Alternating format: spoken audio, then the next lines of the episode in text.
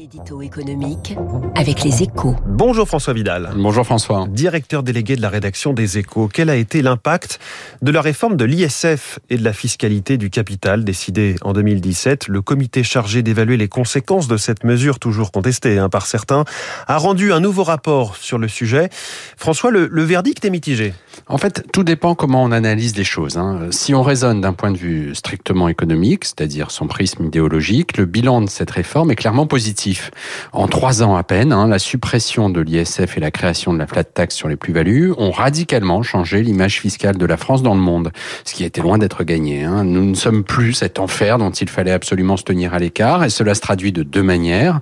D'abord, notre attractivité, euh, dopée par la réforme du Code du travail aussi, euh, a fait un bon spectaculaire, à tel point que l'Hexagone est désormais le territoire le plus attractif en Europe. Ensuite, et peut-être surtout, nous nous sommes enfin débarrassés de notre étiquette de donneur universel de riches contribuables, puisque pour la première fois depuis bien longtemps, il y a moins de candidats à l'exil parmi les ménages fortunés que de volontaires pour revenir dans l'Hexagone. Alors ça, c'est pour le verre à moitié plein. François, cette réforme, à côté de ça, n'a pas eu d'effet notable sur l'investissement des entreprises alors qu'elle était censée le doper.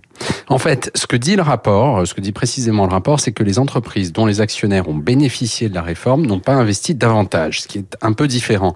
À l'inverse, les flux de financement en actions, eux, ont fortement augmenté euh, sur la période à l'échelle du pays, ce qui signifie que les ménages ont globalement plus investi dans les entreprises que par le passé. Or, il est évidemment un peu trop tôt. Alors, il est évidemment un peu trop tôt pour en hmm. tirer des conclusions définitives, mais dans la mesure où l'instauration de la flat tax est traduite par une envolée des dividendes, pour le plus grand profit des finances publiques hein, d'ailleurs, on peut en déduire, sans risquer de se tromper, qu'une partie au moins de cette manne est venue tout de même irriguer l'économie réelle. Merci François Vidal et ce sujet de l'ISF qui est à lire dans Les Échos ce matin, votre journal, qui fait par ailleurs sa une sur la révolution du commerce de proximité, les drives piétons, les livraisons rapides, les dark stores et même les bureaux de tabac qui vont vendre de l'alimentaire. Dossier complet donc à lire dans Les Échos.